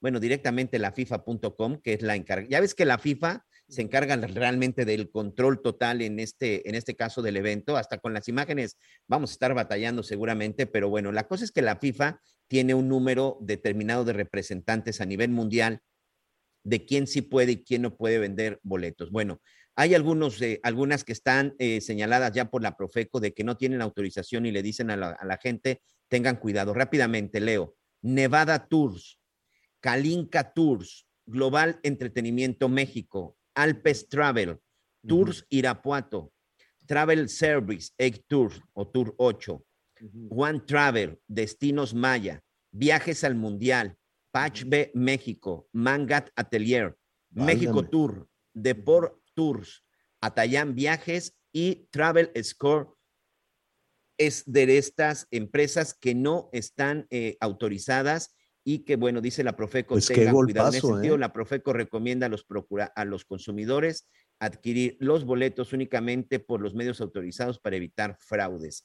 Vamos a estar subiendo este documento a nuestras redes, señor, pero atención, porque Pues no, no creo que ahorita nadie quiera ser defraudado por más de 200 No, no, no, no, no, de por sí. Bueno, Qatar bajó los precios, ya nos decía el presidente de, de las agencias de viajes, está más caro el boleto a Reynosa que a, que a Qatar, ¿no? Pero, pero, pero bueno, habrá que poner ahí cuidado con todo eso, lo vamos a repetir. Y el lunes, si, si Dios quiere, el lunes vamos a estar ahí platicando con Sheffield también para que nos diga quiénes sí y quiénes y quiénes no. Bueno, pues eh, eh, me da muchísimo gusto saludar a, Daniel López Casarín. Daniel, ya te habíamos presentado hace ratito, pero pues estábamos ahí con un tema con la, con la comunicación. ¿Cómo estás? Qué gusto saludarte. Muy buenas tardes. Javier, qué gusto saludarte, como siempre, un placer estar contigo. Saludos a Miguel y a Ana María. La verdad es que, es que la tecnología luego nunca tiene palabra, pero aquí estamos listos para lo que necesites, Javier. Ah, oye, ¿te gustó el grupo C? ¿Te gustaron los primeros rivales de, de- de la selección? Me, em, se me hace, mu- eh, yo creo que es uno de los grupos más difíciles. ¿eh? Algunos estarán yéndose más por el grupo E, el de España, Alemania, Japón, pero yo creo que en verdad eh, sí se puede estar hablando de, del famoso eh, mote del grupo de la muerte. Porque. Argentina nos trae de hijos desde hace un par de mundiales, porque Arabia no se le conoce tanto y la realidad es que pues fue líder de, de su grupo, siete partidos ganando, solo una derrota, dos empates, entonces no es cualquier cosa. Y Polonia, pues que tiene a sus grandes monstruos, el más conocido para todos, Lewandowski, delantero del Bayern München, ¿no? Entonces, sí es, yo creo que eh, algo muy difícil. Eh, pero vaya, es el mundial. O sea, yo sé que es difícil, ¿no? Yo sé que es difícil. Eh, platicábamos hace unos momentos antes de, de lanzar, de enlazarnos contigo, que las eliminatorias y toda la ruta previa a Qatar puede ser incluso con un fútbol este, tal vez más complejo, tal vez más sucio, ¿no? Tal vez más desesperado a lo que se pueda encontrar eh, con los gallones en Qatar, ¿no? Un, un- un fútbol en el que México incluso podría, este, yo creo y espero, jugar mucho mejor. De entrada, totalmente de acuerdo contigo. Si vas a un mundial a pensar en el quinto partido o, ay, qué difícil es, pues es un mundial. Son las 32 selecciones más eh, difíciles, las mejores de- del mundo y por eso tienes que estar ahí pensando en que vas a ganar. En eso, totalmente de acuerdo contigo. Y sí, Javier, lo que dices, que yo creo que a veces perdemos de vista lo que sucede en, en la zona de CONCACAF donde nos toca, solamente Estados Unidos y en esta ocasión Canadá jugaban vistosos, abierto, ofensivo. Los demás siempre es cerrado, eh, tratando de, de jugar sucio, golpean mucho, no permiten que la, bola, que la bola ruede como debe de ser y por eso siempre se ve un muy mal fútbol. No estoy defendiendo a la selección mexicana tampoco. Hemos tenido etapas bastante malas en este año y medio perdido, Muy pero malas. la realidad es que sí, creo que cuando enfrentemos a Argentina, Argentina va a ser muy ofensivo, lo mismo que Polonia y Arabia Saudita, pues tratará de mostrar un buen fútbol, está cerca de su tierra, por decirlo así, entonces es, es de casa. Yo creo que sí, sí es un fútbol más bonito, de mayor calidad el que vamos a ver en el Mundial, en este grupo, a lo que está acostumbrado México cuando juegan con CACAF, ¿no? Bueno, y pues eh, evidentemente una y otra vez, pues este, nos volvemos a emocionar, ¿no? Así es el fútbol, así es la selección, y volvemos a estar en la orillita del asiento, y este, y nos ponemos la playera de, de, de la selección, que ahora sí me perdí, no sé qué playera se pone uno, ¿no? Antes pues te ponías una playera verde y ya estaba. Ahora qué, ahora qué se va a poner uno para los partidos de la selección. Mira, qué bueno que lo dices, porque yo soy un fiel seguidor de la playera verde, como bien lo acabas de decir. Yo creo que la playera de color negro, pues, eh, se puso de moda, fue para el Mundial de Sudáfrica, pero, pues, ya sabes, como toda moda duró un poco más porque las ventas se fueron al cielo. Esta última, que es color negro con color rosa, que ya no sabes cuál de las dos combinaciones, no me gusta absolutamente nada. Y ya, justamente hace dos días, se filtró lo que va a ser la playera de la selección mexicana. Regresamos al tricolor, va a ser verde, shorts blancos y calcetas rojas. También por ahí hay una imagen con calcetas verdes, pero regresa la playera verde. Yo creo que era importantísimo, porque además Javier se habían aventado estos choros supuestamente. Uy. No, la verdad. Daniel, Daniel, Daniel. Bueno, en lo que, en lo que restablecemos la, la comunicación, pues está bien, ¿no? Verde, el pantaloncillo blanco verde. y la calceta roja. Está bien, ¿no? regresan, regresan al típico uniforme, ¿no? Ya dejaron ahí de, aun- aunque el negro estaba bonito, me parece que regresan elegante, al- a los colores tradicionales. Oye, Pues es- vamos de negro a la final, vamos de negro a la final.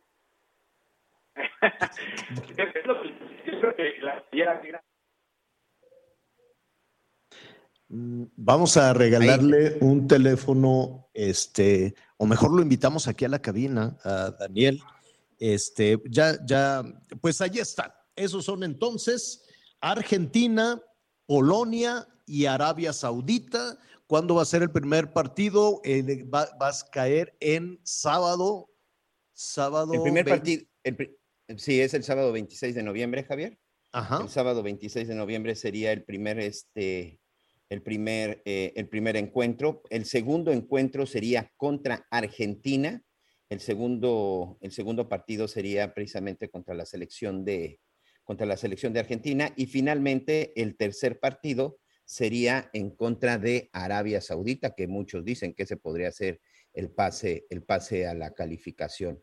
Rápidamente te voy a dar este, te voy a decir cómo van a quedar los horarios. Al final los horarios creo que no van a ser tan, no van a ser tan complicados. Este, uno de los horarios eh, que precisamente es contra Polonia es a las 10 de la mañana. 10 de la mañana, tiempo de México. No, perdón, 7 de la mañana, el primer partido, 22 de noviembre. El que será a las 10 de la mañana, que es sábado 26 de noviembre, es contra Argentina. Ese sí será a las 10 de la mañana, ya está más, más Bueno. decente el horario. Y Sí, México sí, sí. contra Arabia, que será el 30 de noviembre. Si no me equivoco, debe de ser el miércoles, será a, las ver. 9 de la mañana. A ver, 7 de la mañana contra Polonia, 22 de noviembre. 26 de noviembre, 10 de la mañana contra Argentina, buen tiempo para preparar la carne asada. Y México contra Arabia el 30 de noviembre a las 9 de la mañana. Bueno, ahí está, Daniel. Dime eh, tu pronóstico, México-Polonia. creo que ese es el partido que más nos va a costar trabajo, porque cuando enfrentemos a una selección europea que no lo hacemos constantemente, que juega muy ofensivo, que es rápida, se nos va a complicar y yo creo que ese partido lo perdemos. Uh. Ay, no. Wow. tú- a ver, No, eh, ¿cómo eh, a ver, aquí ya estoy apuntando, ¿eh? Para que Sí, luego sí, no me sí. salgan. Entonces, No, no, Daniel acá dice, es- es lo que gana creo, ¿eh? Polonia, pierde México. eh, ¿Qué Exacto. marcador? Así es. ¿Qué marcador le pones? Marcador yo diría un 2-1 favor Polonia. 2-1 Polonia. ¿Tú, Anita? No, 2-1, favor México. No seas ¿Y así, vas a ¿Tú, ver, ya Miguelón? Ana, es Sí, que yo, es la verdad. yo también creo que, yo también creo que sí le pueden ganar a Polonia. Yo también voy con, con Anita. Eh, es más, yo me voy un 2-0 favor México. 2-0 favor México. Sí, sí, bueno, qué audacia. Muy bien. Argentina, Daniel, Argentina-México, que es el siguiente. Yo creo que ese, eh, ese es el único donde tendría más duda. Me voy hacia el empate o en una de esas México consigue la victoria, pero diría más empate, un empate a uno. Empate a uno o en una de esas 1-0, favor México. Exacto. Anita, Yo 1-0 favor México. tú, Miguelón. No, ahí sí la No veo yo así. difícil. No, no, Este, ay, yo creo que gana Argentina y pierde México. eh, por lo menos un 2-1, sí. Bueno, y ahora sí, desquítense con los compañeros árabes. Exactamente. Ahí, ese yo creo que es el partido clave porque además es el último encuentro y es donde toda la carne al asador por parte de la selección mexicana y yo creo que ese partido se gana y es donde viene la mayor diferencia. Yo creo que ahí estaría ganando 3-1 México. 3-1 México. Tú, Anita. 3-0 México. 3. no, Anita nos tiene de líderes de, Sí, de no, grupo. bueno, ya para qué, vamos, ya para qué juegan ya de una vez. Ya, directo al quinto partido. Exacto. Miguelón. 2-0 México. 2-0 México. Bueno, pues ahí está. Ya lo apunté, ¿eh? Claro. Ya lo Bueno, y tu pronóstico, Javier? Mi pronóstico, creo que vamos a empatar con Polonia. Eh, híjole, vamos a tener una ruta de empates tremenda y le vamos a ganar a Arabia Saudita. Ok, dos empates y le ganan a Arabia Dos Saudita. empates cinco de Arabia puntos, ¿eh? Saudita. Y ya después vemos qué sucede. ¿no? Ya Siendo vemos, muy optimista. Lo más difícil sería el siguiente, porque si avanzamos lo que parecería Sí. en segundo lugar de grupo, nos estaremos enfrentando a Inglaterra, Javier, en el cuarto Ay, no. encuentro. Pues muy bien, pues me da mucho gusto. Está bien, vamos pensando en el partido contra Inglaterra. Me parece perfecto. Oye, Daniel, qué gusto que estés con nosotros. Este, Oye, se te ven muy guapos invitamos. todos allá en Qatar. ¿Ya los viste? Qué elegantes. Todos Sí. muy elegantes. Sí, guapísimos. No, bueno, Inés es un Bueno, es una, es una joya, No, ya no, lo sabemos, ¿no? Sí. ¿Cuándo van a empezar lo- la- los programas, las transmisiones? Todavía faltan, ¿no? Todavía falta, sí, exactamente. Bueno, pero aquí junto con Daniel vamos a ir calentando un poquito todos estos incidentes alrededor del Mundial. Te agradezco mucho, buen fin de semana. Vete por la Muchísimas sombrita gracias, que está Javier. un Te mando un calorón. fuertísimo abrazo. Igualmente, buen fin de semana. Gracias, gracias. Es Daniel López Casarín. Ya no le pregunté por qué a veces le quitan el López y le dicen Daniel Casarín, pero ya le preguntaremos en la, en la, en la siguiente. Bueno, pues así están los pronósticos. Es que- Oiga, una buena atención rápidamente antes de, antes de, de- ah, no, pues ya no es la pausa, ya se nos está acabando el tiempo. Se acabó ya el tema de la pandemia en la Ciudad de México. O por lo menos eso es lo que dice el gobierno. Dice, ya cero, ya no hay, dijo la Claudia Sheinbaum Es más, ya ni siquiera vamos a dar conferencias, ya no queremos hablar de esto. no, yo creo que van a seguir dando conferencias. Es así, dudo mucho que las dejen de. que Pues las ya dijo dijo que- que, ya di- que fue la última, ¿no, Javier? Sí, acaba de decir, no, si te vi ni me acuerdo. y Entonces, además, el cubrebocas, pues bye. También. que ya puede andar así, bichi, por la calle, pues, si usted quiere, ¿no? Pero que No, ya... ver, sí, es, creo que es muy importante. Ojo con nuestros, ojo con nuestros amigos en la Ciudad de México. Lo que dicen hoy es que eh, pues la gente ya puede, si quiere, no usar cubrebocas en la vía pública. También, Javier, recordemos que incluso aquí lo, lo- lo dijo la propia Secretaría de Salud, la, la doctora Oliva, que en la Ciudad de México, bueno, de repente dijeron, no, pues el uso del cubrebocas en vía pública nunca fue obligatorio. La gente simple y sencillamente seguía las recomendaciones. Donde sí no pueden dejar de usarlo es en lugares cerrados, en el metro, en el transporte público y por supuesto en donde existen los grandes confinamientos. En la vía pública... Pero no, no han dicho eso, tampoco. ¿Qué, O sea, eso es el sentido común del ciudadano, pero creo que a lo, lo que está diciendo hoy Claudia Sheinbaum, además que dijo que es la última conferencia, ya que ya no van a hablar del COVID-19, lo que están diciendo es que tienen muy buenos este, números, que ya no hay contagios, que ya no hay fallecimientos. Si es así, pues qué buena noticia, ¿no? Qué, qué- qué buena... Bueno, ayer la Ciudad de México todavía reportó tres fallecimientos, ¿eh? Y activos, y estoy sacando cifras del propio gobierno de la Ciudad de México, tenemos 3.800 casos activos y si no me equivoco, ayer se registraron otros 300. Pero el día de Eduardo ayer Clark. fallecieron. Hay que recordar que desde el 15 de marzo del 2020 que empezaron a darse, no ha habido un solo día que en México una persona no fallezca relacionado con el COVID-19. En Bueno. México Además, en general, en México en general. que Está el tema de las vacunas, ok, que va falta ver si va a haber aquí esta cuarta dosis para las personas mayores de 50 años y todas pues las si ya- recomendaciones que se han hecho, pero la medicina aún no llega. Sin la medicina, pues La seguimos cura. siendo de alguna manera A ver. vulnerables, exactamente. Claro, la medicina ya existe de, de dos laboratorios. El tema es que el gobierno quería acaparar todo. No quiere que se venda en las boticas, en las farmacias o que vas a un hospital. Entonces, ya que dejen que la medicina se, se, se distribuya libremente, que no la quieran acaparar y que la- las personas que se quieran aplicar la cuarta dosis también no te tengas que formar con tu credencial de elector y tú por quién votaste, o sea, que ya, que ya eso le quiten toda la cosa electoral y, y- y ya que, que lo abran a que en las farmacias y en todos lados se pueda vender eso. La- la- el tema, a ver, esto es lo que dice la autoridad, esto es lo que dice, ¿cómo se llama este señor Clark? Eduardo, que es el, el vocero Eduardo Clark, que, que es el vocero de, de- de gobierno digital, el que está anunciando todas las cosas del COVID. Dice, hay semáforo verde para la Semana Santa. Eh, uy, creo que ya nos vamos. Hay semáforo verde para, No, para la. Semana Santa.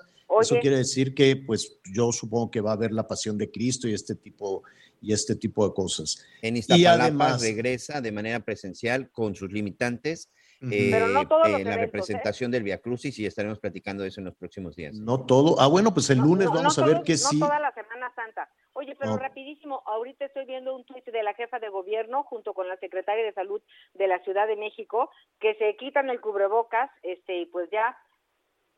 ¿Quieres ponerlo? Lo que nos da tiempo. Ya, ya lo, es justo, Sí, es sí, justo sí, lo que es lo que les decía. eh, Lo que dijeron el día de hoy están- es que el uso del cubrebocas ya no va a ser obligatorio en vía pública. Dos años y un mes después, ahí vemos precisamente estos tres funcionarios quitándose el cubrebocas, lo que dicen que en la vía pública, en la calle, el uso del cubrebocas ya no es una situación necesaria. No, no quiero decir obligatoria, porque nunca fue obligatorio el uso del cubrebocas, siempre fue recomendado. Hoy se recomienda que la gente ya puede andar sin cubrebocas en vía pública, pero no en lugares cerrados, pero no en transporte público. Atención con eso. Eso, eso quiero- dijeron, quiero dijeron que, que en vean- transporte público no.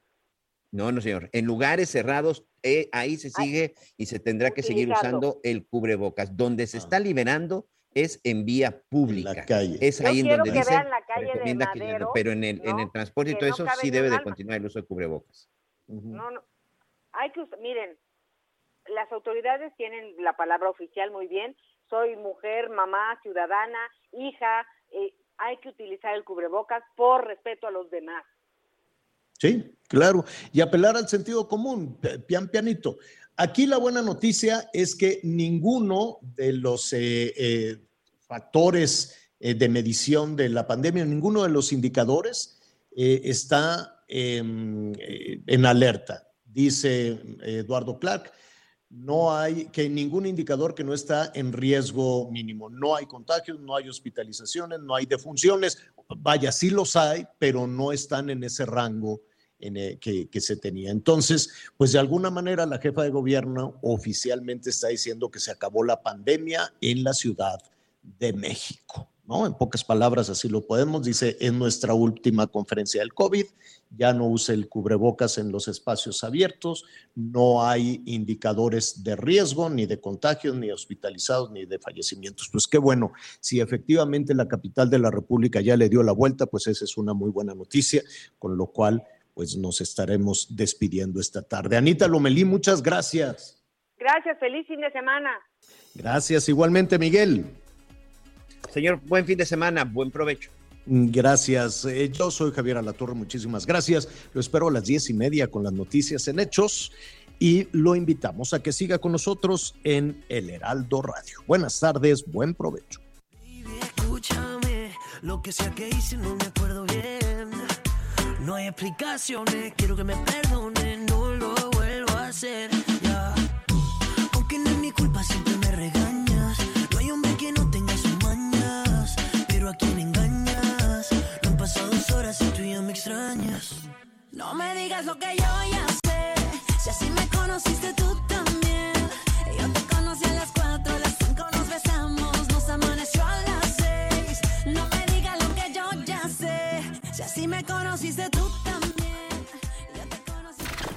Gracias por acompañarnos en Las Noticias con Javier La Torre. Ahora sí ya estás muy bien informado. Hey, it's Danny Pellegrino from Everything Iconic. ¿Ready to upgrade your style game without blowing your budget? Check out Quince. They've got all the good stuff shirts and polos, activewear, and fine leather goods, all at 50 to 80% less than other high end brands. And the best part? They're all about safe, ethical, and responsible manufacturing. Get that luxury vibe without the luxury price tag. Hit up quince.com slash upgrade for free shipping and 365 day returns on your next order. That's quince.com slash upgrade.